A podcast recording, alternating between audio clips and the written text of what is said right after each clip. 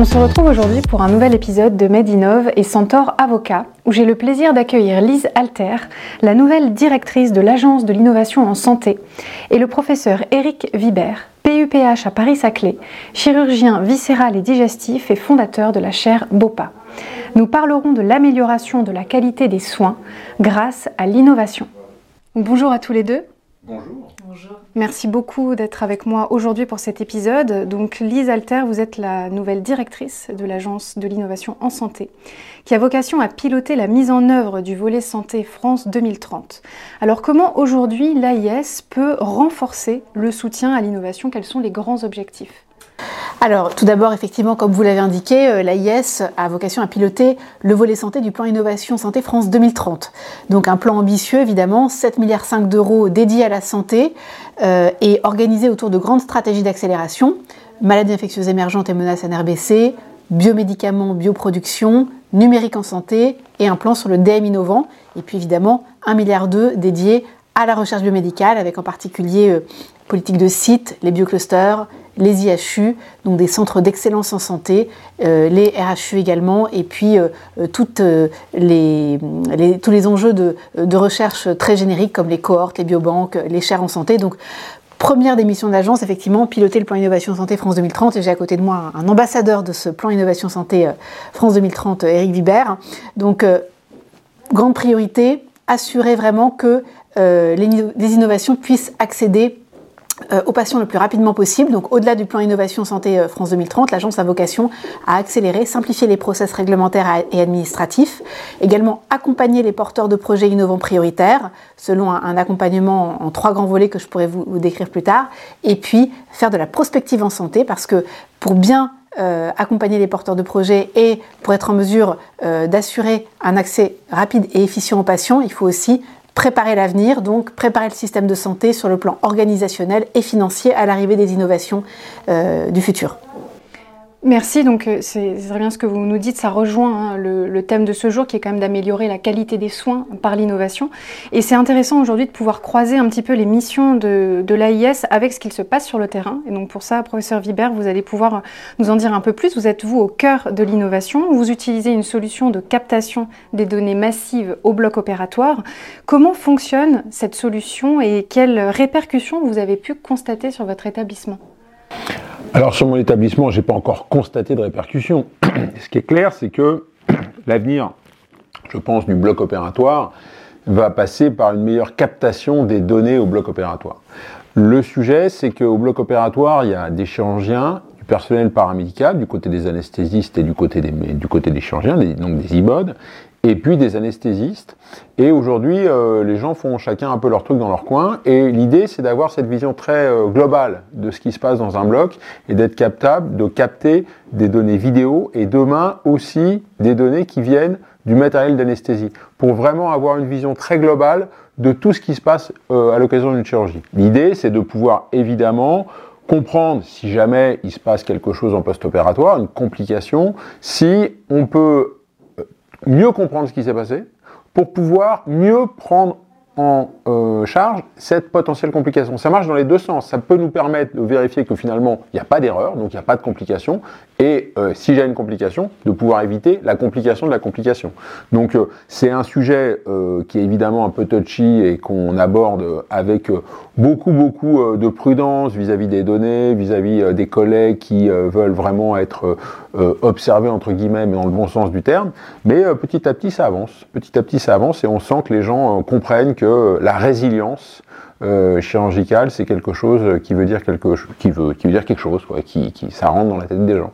D'accord. Et donc on est justement aujourd'hui face à une, un foisonnement hein, de toutes ces innovations technologiques. Et la question qui peut se poser, on en avait un petit peu débattu déjà en amont, c'était cette question de l'évaluation de l'innovation qui peut-être aujourd'hui est encore un peu en, retrait. Euh, c'est un sujet central. Est-ce qu'on pourrait dire qu'il s'agit du principal objectif à atteindre pour sécuriser le bénéfice attendu pour les patients? Bah, je, vais me permettre de répondre, mais après tu, tu pourras peut-être rebondir. L'objectif d'une euh, innovation, c'est d'être un progrès. Et euh, peut-être que ça s'appelle innovation parce qu'on n'est pas toujours certain que ça soit un progrès. Et euh, l'idée, c'est qu'on définit un progrès par rapport à ce qui se passait avant. Donc ça nécessite déjà d'avoir une très bonne vision sur qu'est-ce que c'est aujourd'hui la qualité des soins. Et donc ça nécessite d'avoir des données pour pouvoir évaluer ce que c'est qu'aujourd'hui une prise en charge correcte euh, d'un patient, que ce soit dans le domaine chirurgical ou autre chose. Donc ça nécessite d'avoir des données pour pouvoir benchmarker entre guillemets la situation et de voir si on est capable de mieux faire. Et euh, donc pour moi, euh, c'est évident qu'une innovation, que j'espère être un progrès, elle a pour objectif de pouvoir améliorer la qualité des soins. Et finalement, c'est une innovation, c'est une invention qui trouve un usage et qui est acceptée par euh, un environnement. Et c'est pas uniquement un environnement humain, c'est aussi un environnement numérique. C'est-à-dire qu'il y a énormément de choses qui arrivent aujourd'hui euh, dans les blocs opératoires ou dans les hôpitaux de manière générale. Et ces innovations, il faut absolument qu'elles s'intègrent dans un écosystème avec euh, le Wi-Fi qui fonctionne, les câbles Internet qui arrivent au bon endroit, etc. etc. C'est pour ça qu'il faut vraiment réfléchir à cette innovation, mais aussi au fait qu'il faut des structures de soins qui soient capables techniquement d'absorber ces innovations avec des ordinateurs qui fonctionnent et des câbles qui marchent bien. Quoi. Peut-être pour rebondir sur les enjeux de, l'évaluation spécifiquement de l'innovation, euh, effectivement, je crois qu'un un enjeu majeur, et ça rejoint cette nécessité d'accélérer le développement, c'est qu'in fine, on arrive, pourquoi on parle de cycle de développement des innovations, au-delà de, l'émergence d'une idée et d'un concept et d'un premier produit, un produit de santé par exemple, l'idée c'est qu'on soit convaincu quand on le donne euh, aux patients et aux professionnels de santé, ce qu'il apporte une valeur, effectivement, comme disait Eric.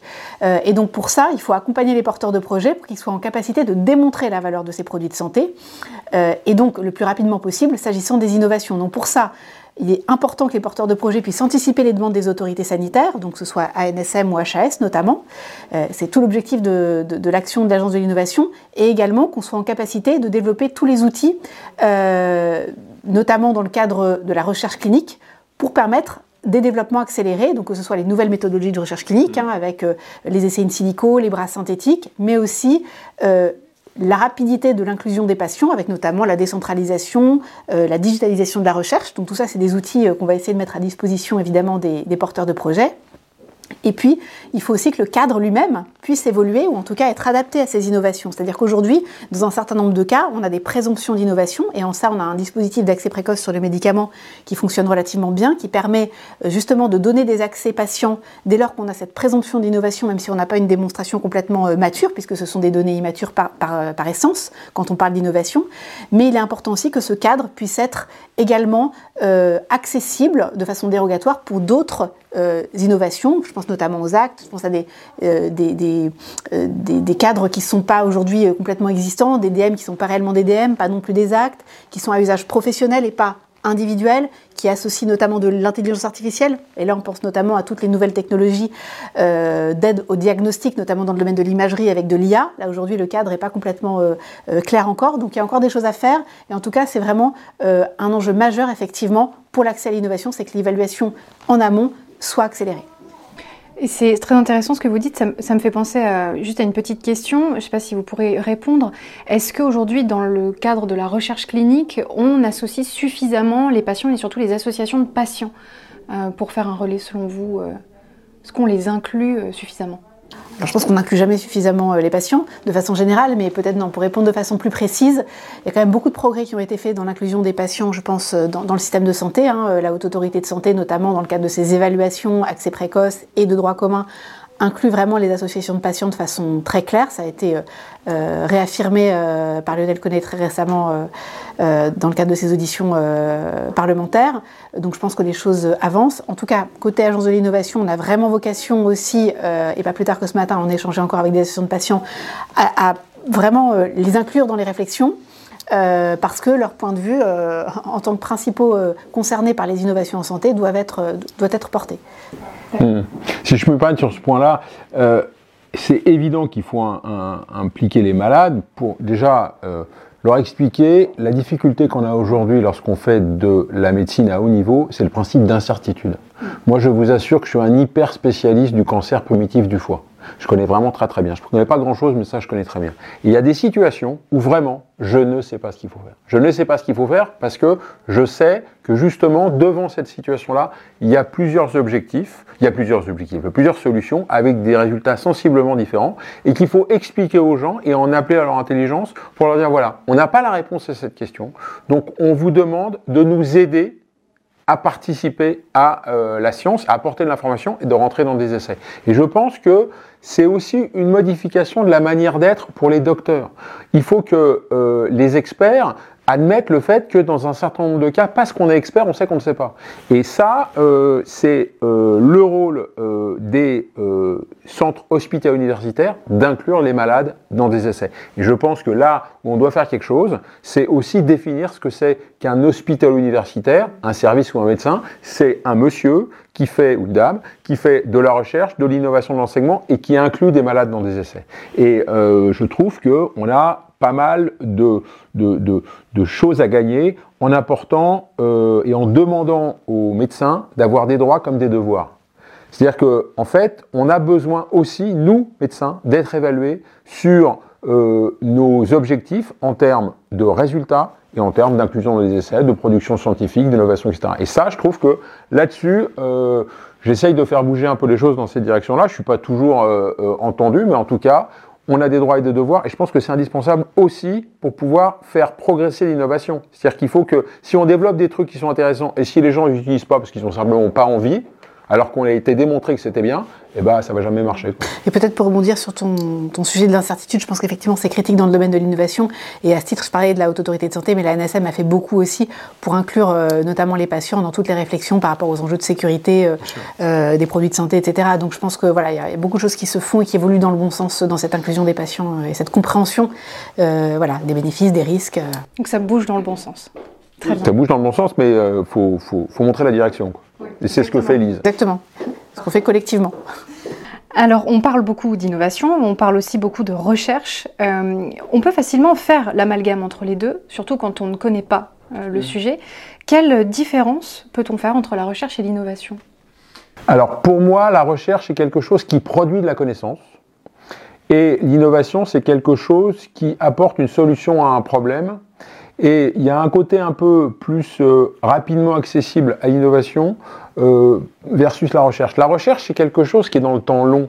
C'est quelque chose où finalement, pour faire de la bonne recherche aujourd'hui, on a besoin vraiment euh, du caractère multidisciplinaire. C'est-à-dire que je pense aujourd'hui que la recherche clinique, où c'est juste des cliniciens qui font de la recherche, n'a pas beaucoup, beaucoup d'intérêt. On a à peu près exploré tout ce qu'on pouvait explorer et on a besoin finalement de gens qui font autre chose que de la médecine pour pouvoir justement utiliser les informations que les médecins vont apporter. Ça veut dire quoi? Ça veut dire qu'on a besoin de travailler avec des mathématiciens, des gens de l'INRIA par exemple. On a besoin de travailler avec des chercheurs INSERM qui vont être capables finalement de pouvoir utiliser des données correctement labellisées. Et en fait, notre métier, c'est d'être capable de pouvoir labelliser des données. Et le métier des chercheurs, c'est d'être capable d'aller chercher dans ce qu'on appelle des CRB, des centres de recherche biologique, des données correctement labellisées pour répondre à des questions pertinentes qu'on se pose. Et ça peut marcher les deux sens. Des fois, il y a des, chercheurs qui travaillent sur des, sujets de recherche et qui vont aller voir euh, des cliniciens. Mais tout ça pour dire que je crois vraiment qu'aujourd'hui, la recherche, c'est du temps long avec justement des gens euh, qui sont de différents mondes pour répondre aux questions correctement et un CRB au milieu. L'innovation, c'est un côté plus rapide, plus dynamique, et d'ailleurs c'est pour ça que ça marche. C'est parce qu'en fait, aujourd'hui, le monde va très très vite et que les gens aiment bien aller vite. Et c'est pour ça que l'innovation plaît beaucoup, marche beaucoup, parce qu'il y a un côté euh, rapide qui est moins le cas dans la recherche. C'est pour ça qu'on a beaucoup de mal à trouver des chercheurs. Et peut-être pour, euh, pour rebondir, euh, je partage complètement ton analyse. Euh, il ne faut pas oublier aussi que c'est deux notions différentes, mais qui s'inscrivent quand même dans une chaîne continue. donc il est très important de vraiment voilà, assurer le lien entre la recherche, l'innovation et même après l'entrepreneuriat et l'industrialisation. Donc dès lors que voilà, l'État investit dans le domaine de l'innovation, ça ne peut pas être concentré simplement sur, j'allais dire, un cycle de développement bien défini, mais il est très important d'investir en amont, y compris dans la recherche fondamentale, et c'est un peu l'objectif du plan France 2030, hein, d'assurer ce continuum et de faire en sorte qu'il n'y ait pas de, de facteurs limitants, y compris dans les enjeux de formation et d'attractivité des talents et des chercheurs et des médecins. quand je reviens vraiment sur ce que j'ai dit l'innovation, c'est une invention qui trouve un usage. Mm. Ça veut dire que l'invention, elle va être faite par un chercheur. Et des fois, elle est faite pas du tout sur l'objectif qui était prévu. C'est-à-dire qu'il faut laisser les chercheurs se perdre dans le nuage, si j'ose dire, et être capable de découvrir par hasard. Ça veut dire qu'il faut leur laisser du temps, il faut leur laisser des moyens pour pouvoir chercher un peu au hasard, errer et découvrir des trucs. Et c'est pour ça que les erreurs, c'est quelque chose que j'aime bien euh, explorer, sont intéressantes parce qu'elles permettent de découvrir des choses. Et donc, euh, mais clairement, euh, la recherche nourrit l'innovation. Et, euh, mais euh, c'est pas tout à fait la même chose, surtout en termes d'accès de, euh, aux résultats, si j'ose dire. Merci, c'était important d'avoir votre réponse là-dessus. Alors on va, parler justement de ce continuum. vous mentionnez, Alter, qu'il faut en moyenne 20 ans pour mettre à disposition une innovation. L'ambition pour la France aujourd'hui de devenir un leader en matière d'innovation en santé, est-ce qu'elle est conditionnée à une accélération justement des processus d'industrialisation réglementaire et administratif, comme on vient de le dire? Bah, je pense effectivement que ça fait partie des, missions prioritaires de l'agence. Alors évidemment, on ne va pas euh, révolutionner et passer de, euh, de 20 ans entre le moment où il y a effectivement une recherche fondamentale qui s'initie et euh, le moment où le patient a accès à son traitement. mais en tout cas, tous les gains de temps à chacune des étapes de la chaîne de valeur qu'on peut gagner sur des process euh, euh, réglementaires ou administratifs, et également le, gain de temps qu'on peut faire gagner aux porteurs de projets parce qu'ils auront anticipé une étape, parce qu'ils auront eu plus de prévisibilité dans ce qu'on va leur demander, qu'ils auront monté leur plan de développement de façon la plus adaptée possible, c'est effectivement ce qu'on va chercher. Il ne s'agit pas qu'on revienne sur... Des règles ou des process qui sont mis en place euh, pour de bonnes raisons, mais il s'agit en tout cas euh, d'essayer vraiment euh, de les accélérer et d'arriver, et c'est ce qu'on est en train d'essayer de négocier, notamment avec la NSM, la HS, à des fast track pour des projets vraiment innovants labellisés Agence de l'innovation en santé, sans préjuger évidemment de l'évaluation qui en sera faite par les autorités sanitaires dont c'est le métier, mais en tout cas, voilà, d'essayer de gagner du temps pour permettre cet accès encore une fois plus précoce et sécure aux patients. Très bien. Alors, je vous remercie. Pour conclure un petit peu nos échanges, si vous deviez donner le grand défi de l'innovation en santé, ce serait quoi pour vous bah, moi, le parcours patient.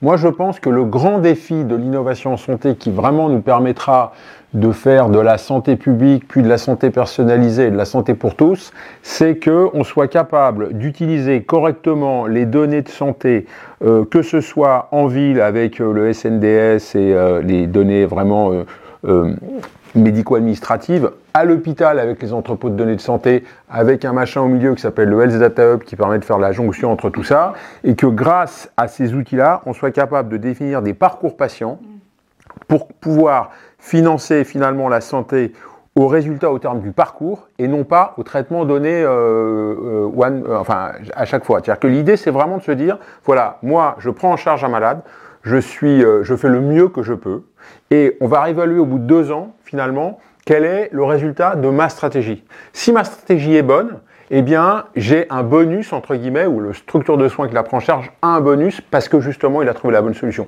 Et le truc, c'est qu'il faut que cette bonne solution, elle soit tracée pour qu'on puisse ensuite alimenter euh, la science, les sociétés savantes, justement, euh, des bonnes stratégies. Donc, c'est vraiment, pour moi, le, euh, le truc important, c'est les données de santé qui doivent être captées aussi bien dans des maladies complexes dans les hôpitaux avec les ODS qu'en ville avec le SNDS, par exemple.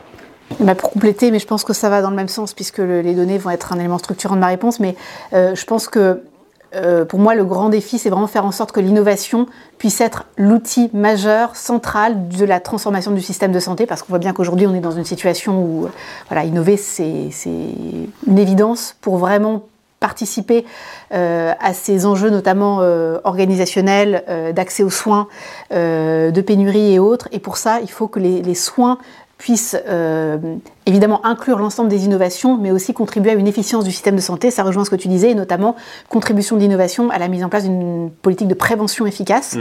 Et ça, c'est intimement lié à ce que tu viens d'indiquer, mm. c'est-à-dire la démonstration de la valeur et donc l'utilisation des données et capitaliser sur les données en vie réelle qui doivent être exploitées vraiment au fil de l'eau pour faire cette démonstration vraiment de la valeur euh, euh, systématique. Ben, c'est parfait. Merci beaucoup. Merci.